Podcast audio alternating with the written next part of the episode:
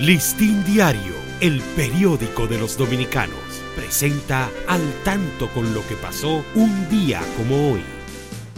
17 de agosto de 1883 se ejecuta por primera vez en público el himno nacional dominicano en el local de la Logia Esperanza, calle Las Mercedes número 4.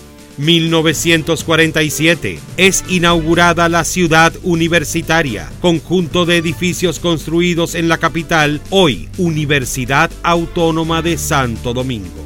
Para Listín Diario, soy Dani León. Listín Diario, el periódico de los dominicanos, presentó al tanto con lo que pasó un día como hoy.